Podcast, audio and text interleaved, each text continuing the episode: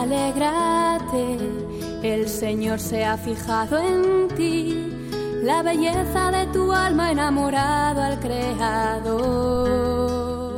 Dentro de la sección A Jesús por María comienza Ahí tienes a tu madre. Espíritu desciende hoy y la gracia se derrama. Un programa dirigido por el padre Ángel Antonio Alonso.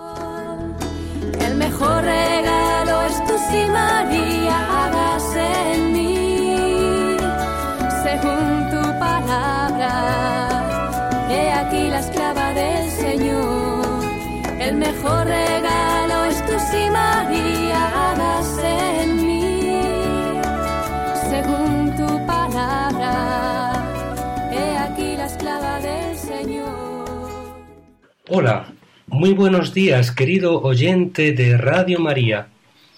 En estos momentos comienza el programa titulado Ahí tienes a tu madre, un programa que quiere dar a conocer de manera profunda, sencilla, el misterio del corazón de María en el misterio del corazón de Cristo y de su Iglesia.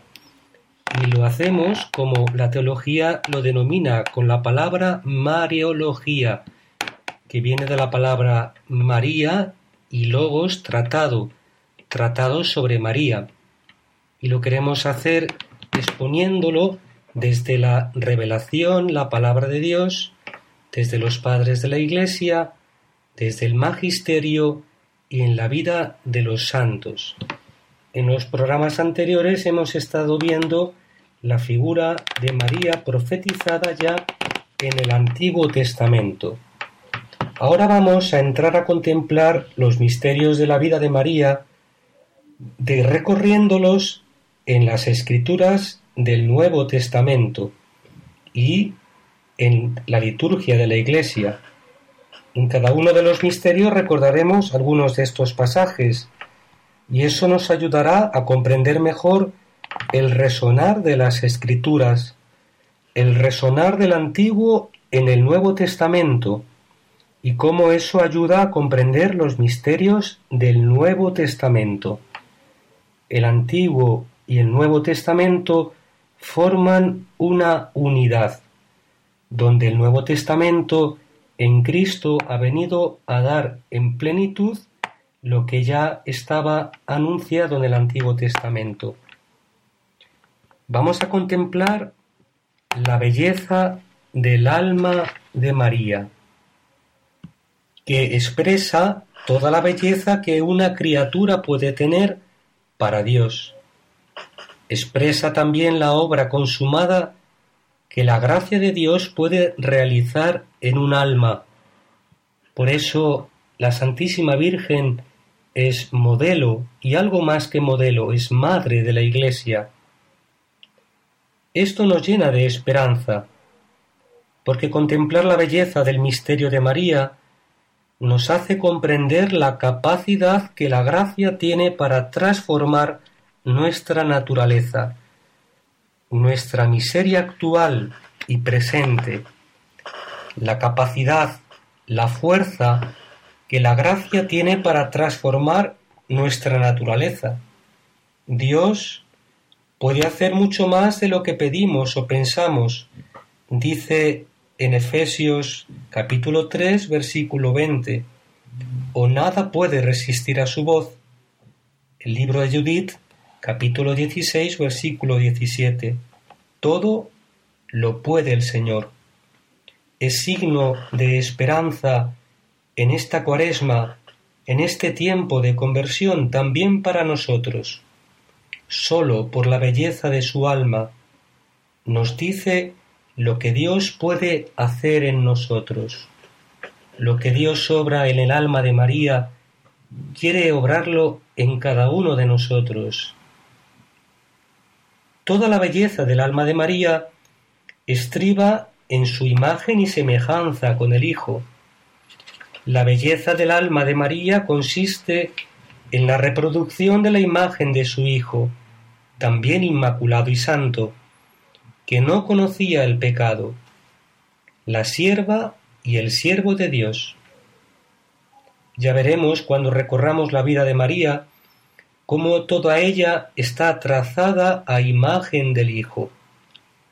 Esta belleza del Hijo impresa en el alma de María ha tenido lugar por el sello vivo del Espíritu. El Espíritu es como el sello de Dios, que imprime en nuestras almas la imagen y la belleza de su Hijo.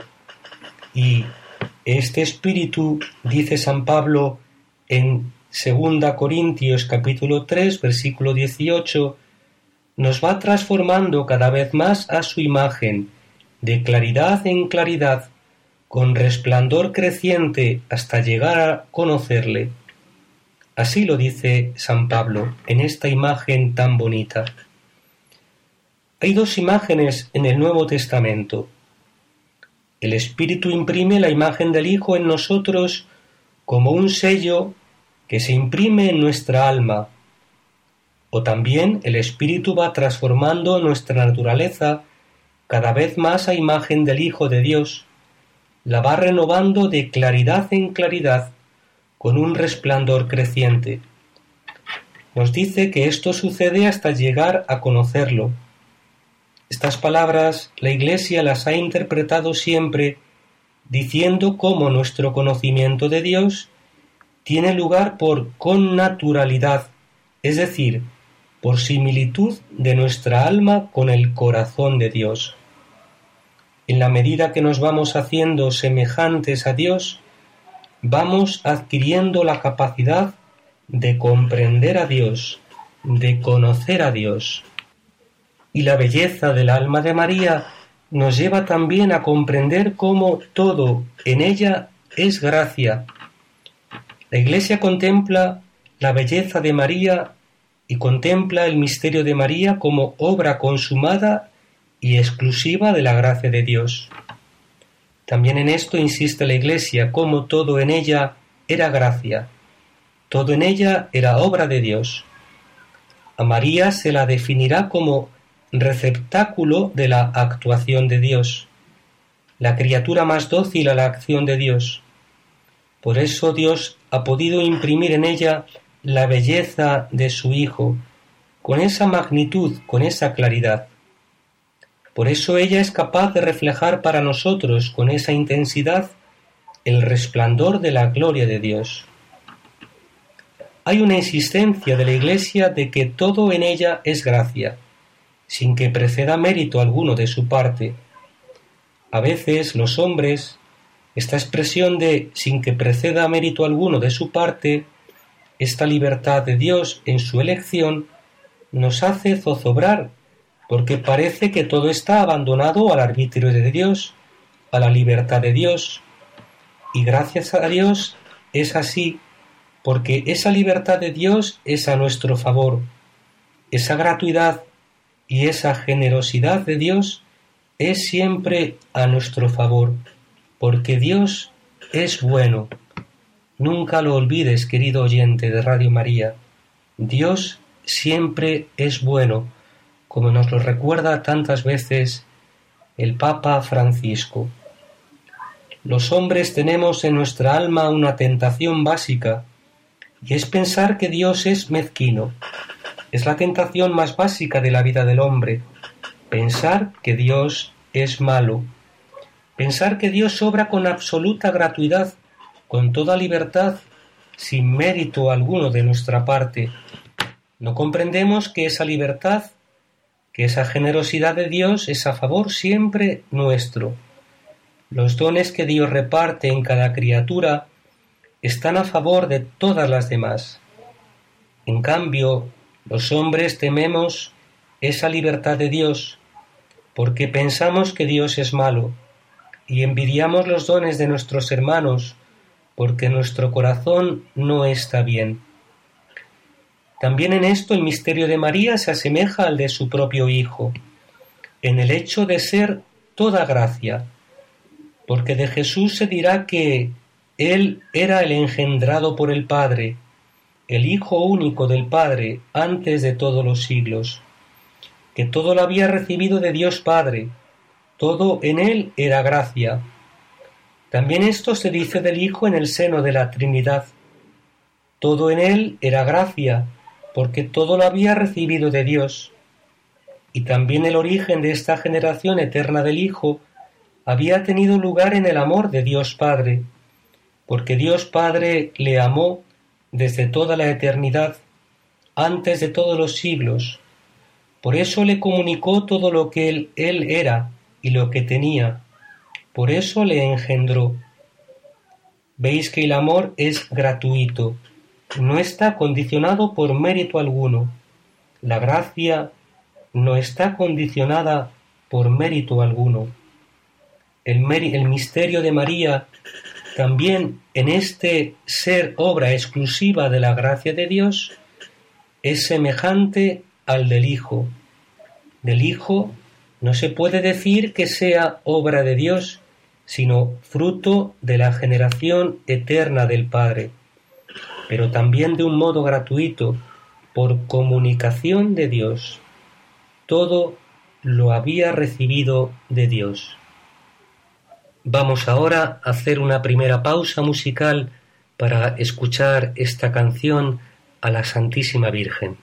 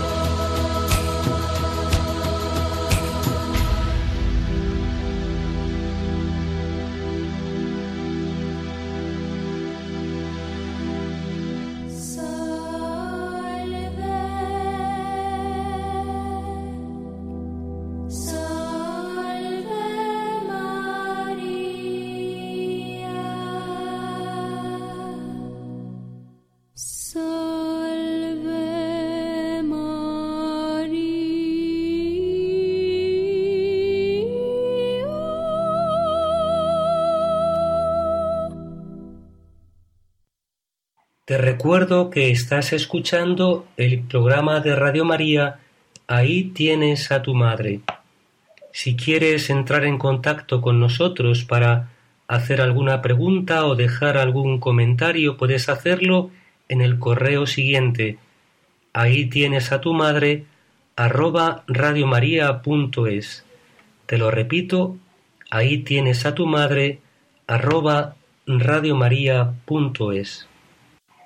Y después de haber visto la belleza del alma de María, como todo en ella es gracia, ahora vamos a contemplar el nacimiento de María. Primero su concepción inmaculada, luego su nacimiento, del cual no tenemos noticia en las escrituras.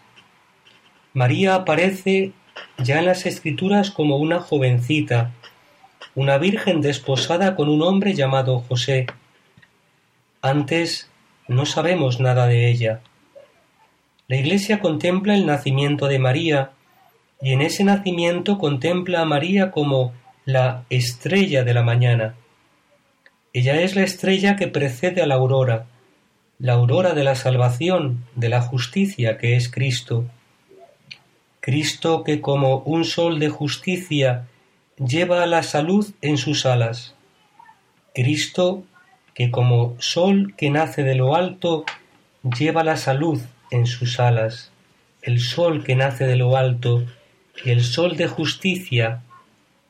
La Iglesia, esto de que lleva la salud en sus alas, lo ha interpretado así. Cristo llevaba en sí dentro de sí todo el don, y la gracia que el mundo necesitaba para la salvación, pero sólo al desplegar sus alas en la cruz, aquella salvación, aquel potencial de vida que Jesús llevaba dentro de sí, fue derramado sobre el mundo. Por eso se dice que llevaba la salud como escondida en sus alas, y sólo al desplegarlas fue comunicada la salvación al mundo. Es bonita la imagen de María. Si os fijáis, cuando la aurora está cerca, llega un momento en que el cielo, en el cielo solo se ve una estrella, que es Venus, la estrella de la mañana. Por eso se la llama así, pues María era como aquella estrella que anunciaba la aurora de la salvación. Cristo, el sol de justicia, estaba ya muy próximo. María trae para nosotros el sabor anticipado del Hijo. Hay en ella un anuncio del Hijo, en la pureza de su alma un anuncio de la pureza de su Hijo. La Iglesia dirá en este día que el nacimiento de María ha iluminado el mundo y que la creación entera se alegra por su causa, porque el nacimiento de María se anuncia que ya está cerca la salvación prometida por Dios, y tan largamente esperada y deseada por toda la creación. Un aspecto que tenemos que contemplar es que su nacimiento ha iluminado el mundo y que la creación entera se alegra por ello. ¿Cuál es la causa de la alegría de la creación? La causa es que la creación entera anhelaba la salvación que traería el Mesías. Eso es lo que decíamos que hay que pararse a contemplar, esa ansiosa espera de la creación. La creación entera anhelaba esta manifestación del Hijo de Dios, para poder participar también ella de su libertad gloriosa, la libertad del pecado y de la muerte que vendría a traer el Hijo de Dios. En un texto de la carta a los romanos, San Pablo dice cómo la creación entera fue sometida a la servidumbre de la corrupción, no por su voluntad. Lo encontramos en la carta a los romanos, capítulo 8, versículo 20. Porque no pecó la creación, las criaturas no pecaron, pecó el hombre, pero la creación entera se vio arrastrada a las consecuencias del pecado, era la corrupción de la muerte. Era como una esclavitud, una servidumbre, una cruel esclavitud a la que se había visto sometida la creación, pero fue con la esperanza de que un día se vería liberada de esta esclavitud, como dice San Pablo. A la creación le fue dada esa esperanza. No sabemos si San Pablo se refiere a los anuncios que ya Dios hizo desde antiguo de la salvación que traería el Mesías. El caso es que fue sometida a la frustración, pero fue con esta esperanza de que un día se vería liberada. La creación entera anhelaba ansiosamente esta venida del Hijo de Dios, esta aparición del Hijo de Dios en carne humana, donde ella se vería salvada. Cuando decíamos que la creación fue sometida a la frustración, pero fue con la esperanza de que se vería liberada, esto tal vez es por los, anuncios que Dios hizo desde el principio a través de los profetas, o tal vez es que se atribuye a la creación como un conocimiento interno de las cosas, de los misterios de Dios, conocimiento que a veces no son capaces de tener los hombres, porque su corazón no está limpio como el de las criaturas. Por ejemplo, cuando Jesús muere en la cruz, la creación entera comprendió que tenía que adorar a aquel que era su creador y su redentor. Por eso el cielo se oscurece, la tierra tiembla, mientras que el corazón de los hombres permanece insensible. Le es dado a la creación como un sexto sentido que le hace capaz de comprender los misterios de Dios, a veces con mayor nitidez que los hombres, porque el corazón de las criaturas está limpio, como si a la creación se le hubiera dado un sexto sentido, un anuncio secreto del futuro advenimiento del Mesías, de la futura liberación que traería el Mesías. Por eso la creación lo anhelaba expectante, porque llevaba en sí el germen, la fuente, la semilla de aquel anhelo que había despertado la noticia de que el Mesías venía a este mundo. Lo mismo sucede cuando Jesús muere en la cruz y cuando resucita. En los grandes acontecimientos de la historia de la salvación, las criaturas se pasan el mensaje unas a otras, en silencio, sin que pronuncien. El día al día le pasa el mensaje, la noche a la noche se lo susurra, dice el Salmo 19. Lo que ha sucedido en la cruz y lo que ha sucedido cuando el Hijo de Dios ha vuelto a la vida. Ahora contemplaremos la presentación de María en el templo y la infancia de María, y después nos quedaremos frente a la Anunciación. La presentación de María en el templo. Sabéis que era costumbre presentar a los hijos que se tenían en el templo. La Iglesia contempla en este misterio la consagración de María a Dios ya desde el principio de su vida, ya desde que era niña. Ella fue consagrada a Dios desde el principio de su vida, con el fin de ser una digna morada para su Hijo. Se aplica a María también en este día este texto de que ella es la ciudad alegrada por el correr de las acequias, que dice el Salmo 46, consagrada por Dios, el Altísimo consagra su morada, en este día, como si Dios en este día hubiera consagrado el alma de María como morada para su Hijo.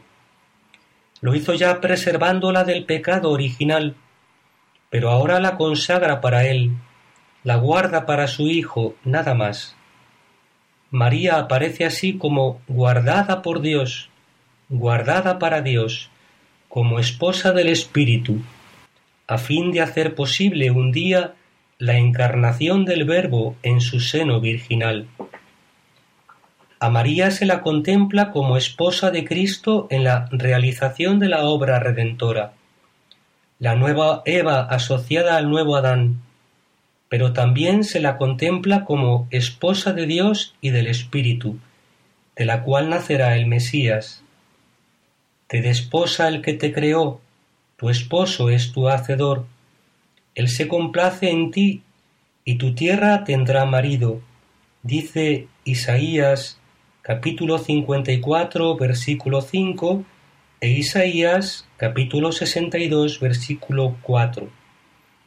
De este desposamiento de María con Dios brotará el Mesías, la salvación que brota de la tierra. Ella es la tierra desposada con Dios, fecundada por el rocío celeste del Espíritu, cuyo fruto de salvación es Cristo, el Mesías. María aparece como esposa de Dios, del Espíritu, esposa de Dios fecundada por el germen del Espíritu. En cambio, la otra es una imagen distinta donde el alma de María aparece como esposa de Cristo en la obra redentora. Son dos imágenes distintas. La primera imagen se refiere a la encarnación, la segunda se refiere a la cruz. Dios la ha querido guardar para sí como su esposa, a fin de fecundarla un día con el germen vivo del Espíritu, y que engendrase y diese a luz a su Verbo encarnado. La tradición de la Iglesia contemplará a María como si hubiera vivido siempre en el templo desde niña, y hubiera sido alimentada y servida por los ángeles, como su Hijo. Y ahora hacemos una segunda pausa musical. Madre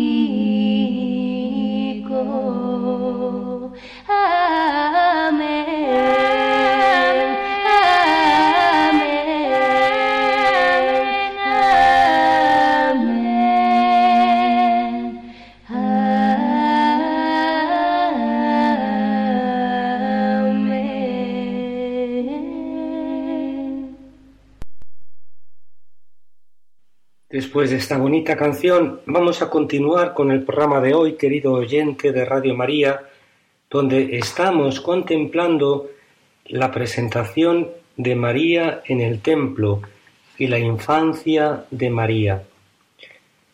Decíamos cómo la tradición de la Iglesia contempla a María como si hubiera vivido siempre en el templo desde niña y hubiera sido alimentada y servida por los ángeles como su hijo. Sabéis que Samuel fue un hijo muy deseado por su madre Ana, un hijo de su vejez. Una vez que le tiene, Ana lo consagra a Dios y lo deja en el templo, y Samuel habitó desde siempre en el templo del Señor. Pues es como si con María se hubiera hecho lo mismo. Habitó desde siempre en el templo del Señor. Allí fue alimentada y servida por los ángeles, dice la tradición de la Iglesia. Eso a semejanza de su Hijo. También su Hijo fue alimentado por los ángeles en el desierto, como si Dios se hubiera ocupado del sustento de María desde el principio de su vida. Esto es de la literatura llamada apócrifa, y la piedad de la Iglesia lo ha guardado. Pero detrás de estas cosas hay una profunda sabiduría. María siempre habita en el templo de Dios.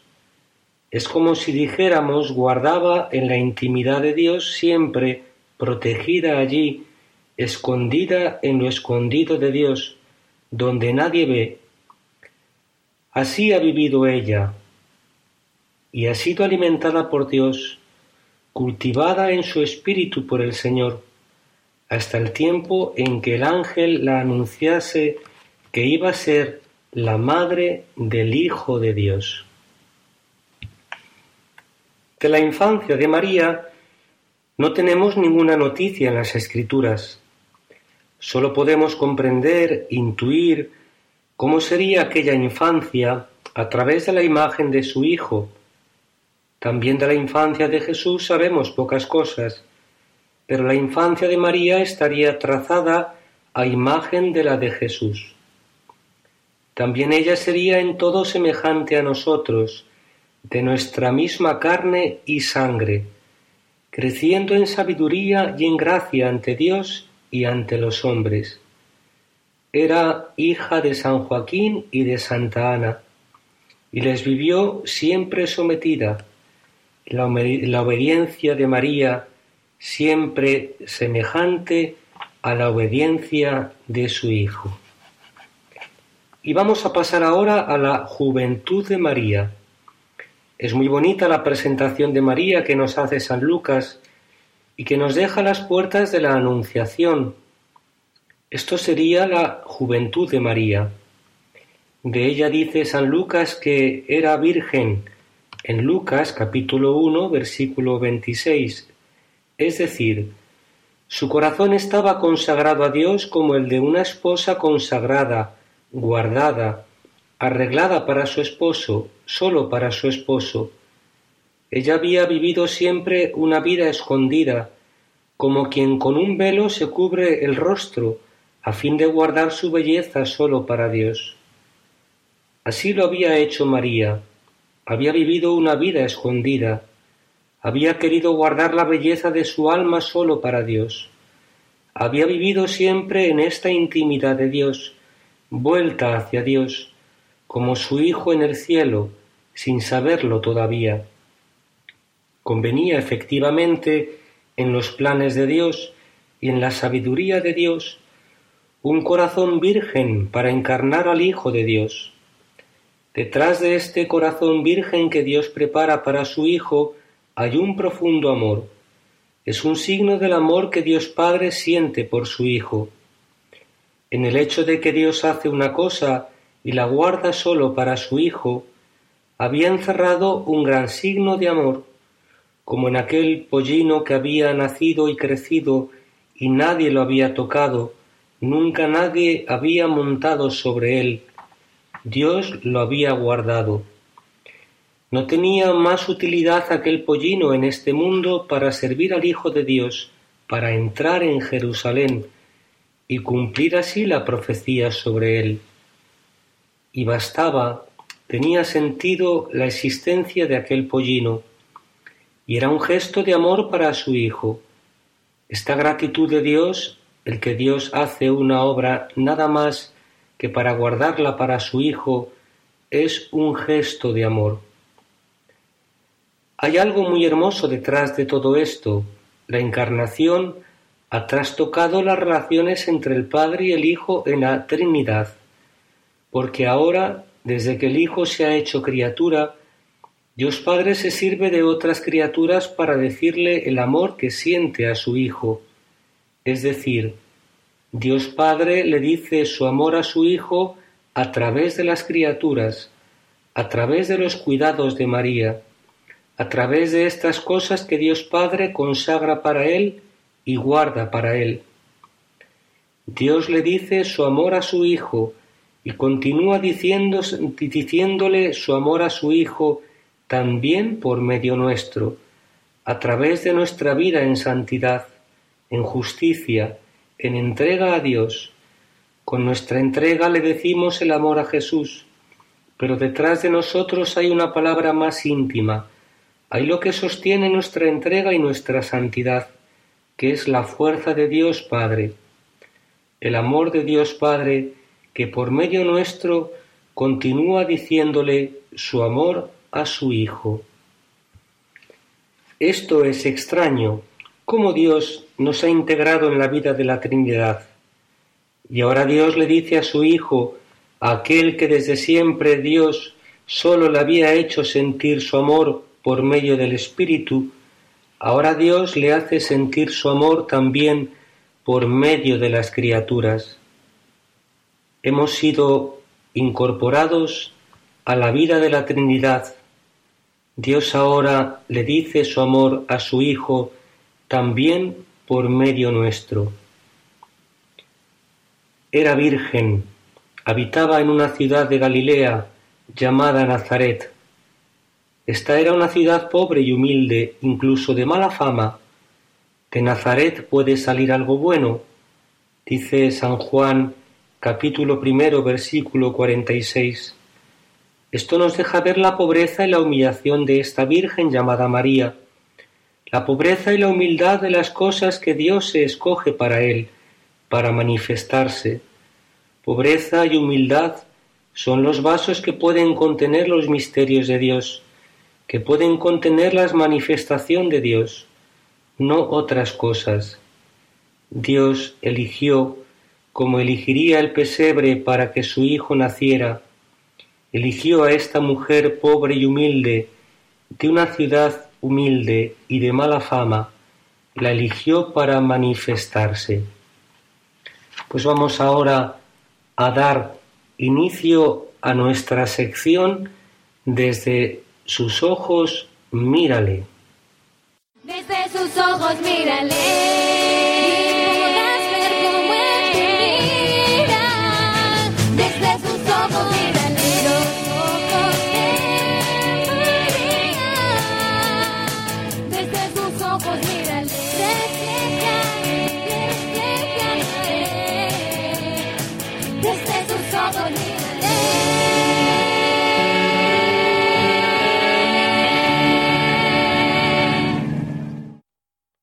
Seguimos, amigos oyentes, en este espacio dedicado a conocer un poco más de cerca la figura de María.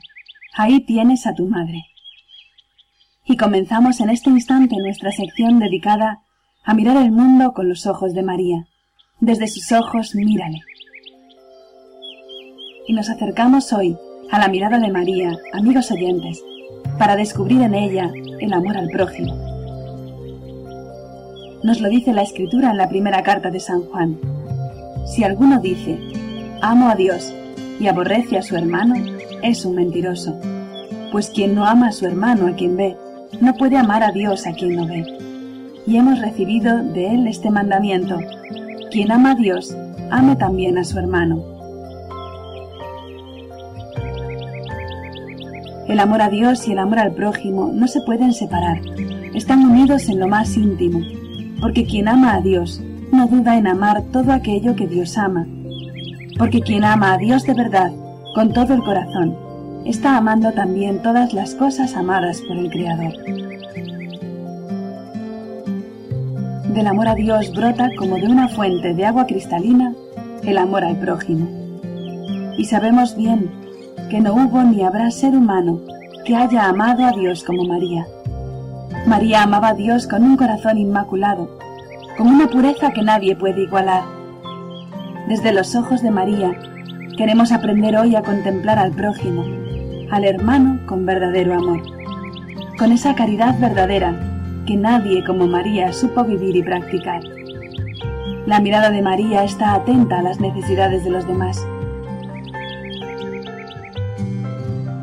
No era María de las que se contentaban con decir, si necesitas algo, llámame No, amigos oyentes, porque esa no es la verdadera caridad. María estaba vigilante, atenta a las necesidades del prójimo, como en las bodas de Caná, cuando descubrió la tristeza de aquellos novios, porque ya no tenían más vino. Ante el sufrimiento de los demás, María corre a pedir a su hijo. María intercede para que Jesús obre su primer milagro. No tienen vino. Y Jesús no puede decir no a nada que su madre le pide, porque sabe que es una petición nacida del amor.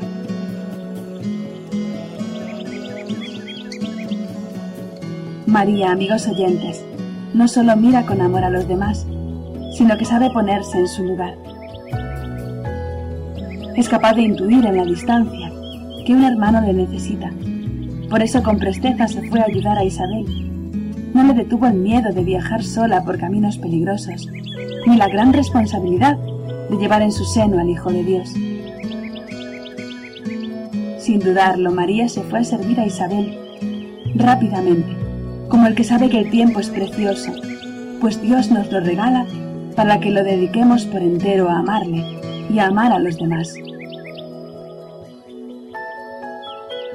Ese es el amor al prójimo de verdad, el amor que practicó María en su vida, que practicó en la tierra y sigue practicando en el cielo. Estar siempre disponible para darse a los demás, para entregarlo todo sin dudar, sin guardarse nada para mañana. María se entregó como esclava al Señor, para que en ella se hiciese la voluntad de Dios. Y no sólo eso, María ofreció a su Hijo por nuestra salvación. Nos entregó lo más grande, a su Hijo Jesucristo, pues en el fondo de su corazón sabía que esa era la voluntad de Dios. María se despojó de lo que más amaba, dejó que le arrancasen a su hijo de la manera más cruel y despiadada, solo porque amaba a Dios y amaba a los hombres. El amor de María no es un amor egoísta ni individual, es un amor compasivo y universal. Supo anteponer la voluntad de Dios a su amor de madre, y abrazando las últimas voluntades de su Hijo, se hizo madre de toda la humanidad.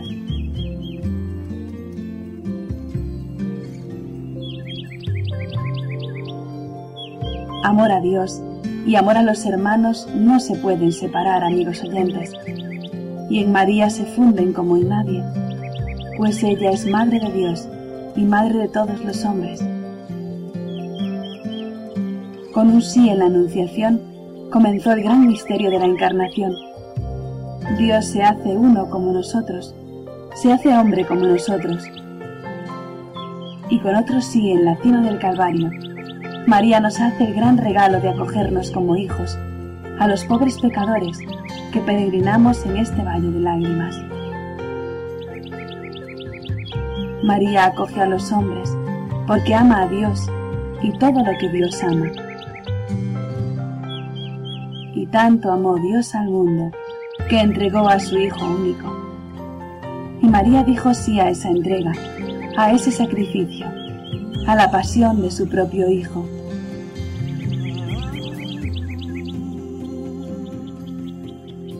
Esto, amigos oyentes, es incomprensible para una madre, para un padre, aceptar de la manera más sumisa y humilde la muerte de un hijo, sin hacer nada para detener a los verdugos. Estar al pie, al pie de la cruz, junto al lugar del suplicio de la persona que más amas. Pero esa, amigos oyentes, es la mirada de María. Una mirada llena de amor a Dios, de amor a la voluntad del Padre, y por ello de amor a todos los hombres, a los que tal sufrimiento traía la salvación.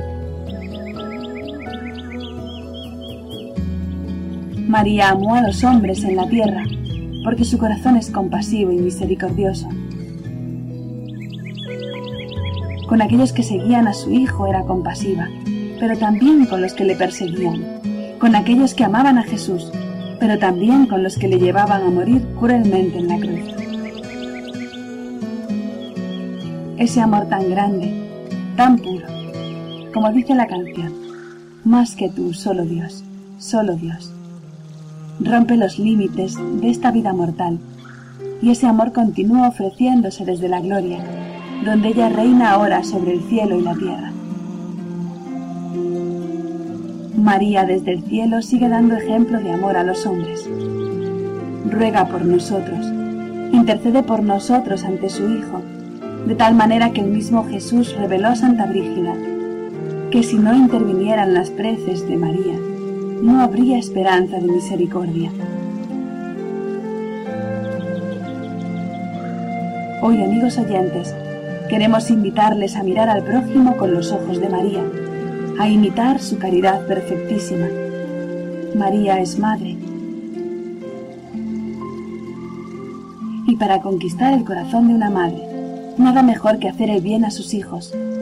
Así, en la medida que demos amor a nuestro prójimo, estaremos agradando el corazón de María, consolándolo y alentándolo en medio de las espinas y tormentos con que cada día es maltratado. Ella no se cansa de amar a los hombres con el mismo amor de Dios. Los ojos de María no ven enemigos, tan solo ven almas necesitadas de conversión. Los ojos de María no hacen diferencias, aman a todos por igual, porque todos los hombres, incluso el más perdido o equivocado, es creación de Dios, es amado por Dios y es salvado por la muerte en la cruz de Jesucristo. La mirada de María, amigos oyentes, es una mirada llena de amor al hermano, llena de amor al pecador. María lucha contra el pecado, no contra las personas. María nos mira y nos ama a cada uno de nosotros, a pesar de nuestros pecados, de nuestras miserias. Ella nos cuida y protege desde el cielo, incluso mejor que durante su vida mortal. Ella nos encomienda a Dios en cada una de nuestras necesidades. Basta un latido de corazón para pedir su presencia, su ayuda. Y Dios no sabe decirle que no a su Santísima Madre. Es que nadie como María, amigos oyentes, siguió las huellas de su Hijo. Nadie abrazó con tanta perfección el mandamiento nuevo que Jesucristo nos dejó.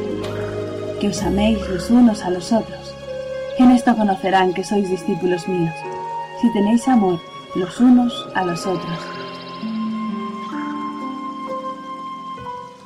María ama al prójimo con el mismo amor de Dios.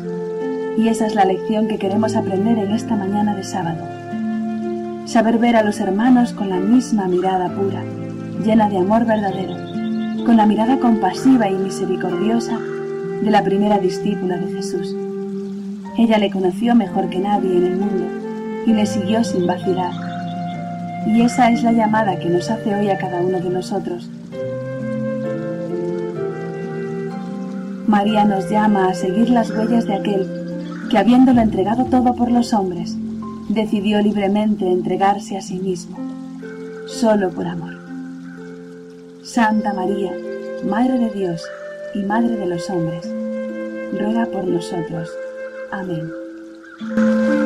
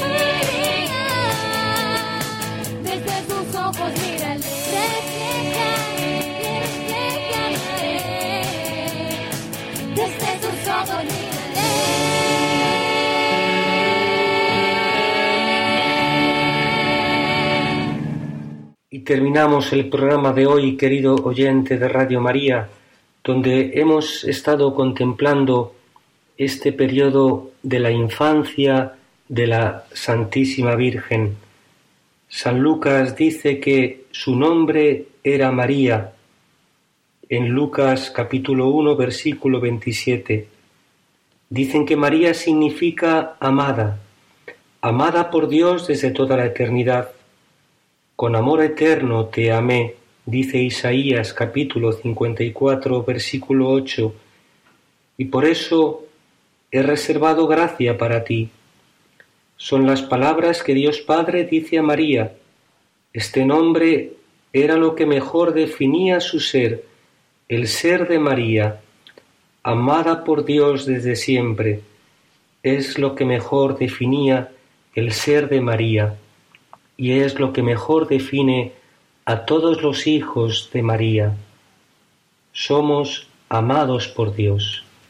Que deseo una santa cuaresma hasta dentro de quince días en el gran sábado santo, acompañando a la Virgen de los Dolores, a la Virgen de la Espera, en el corazón de. María,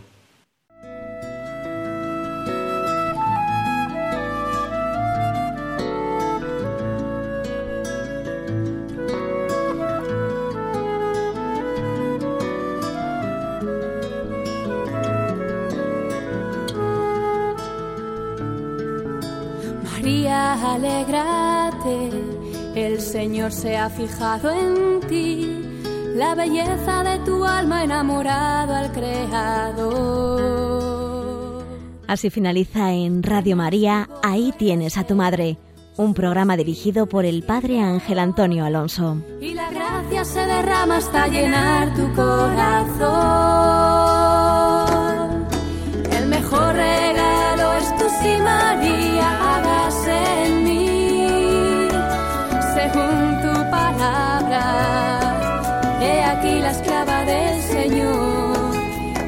El mejor regalo es tu si María, hágase en mí, según tu palabra. He aquí la esclava del Señor.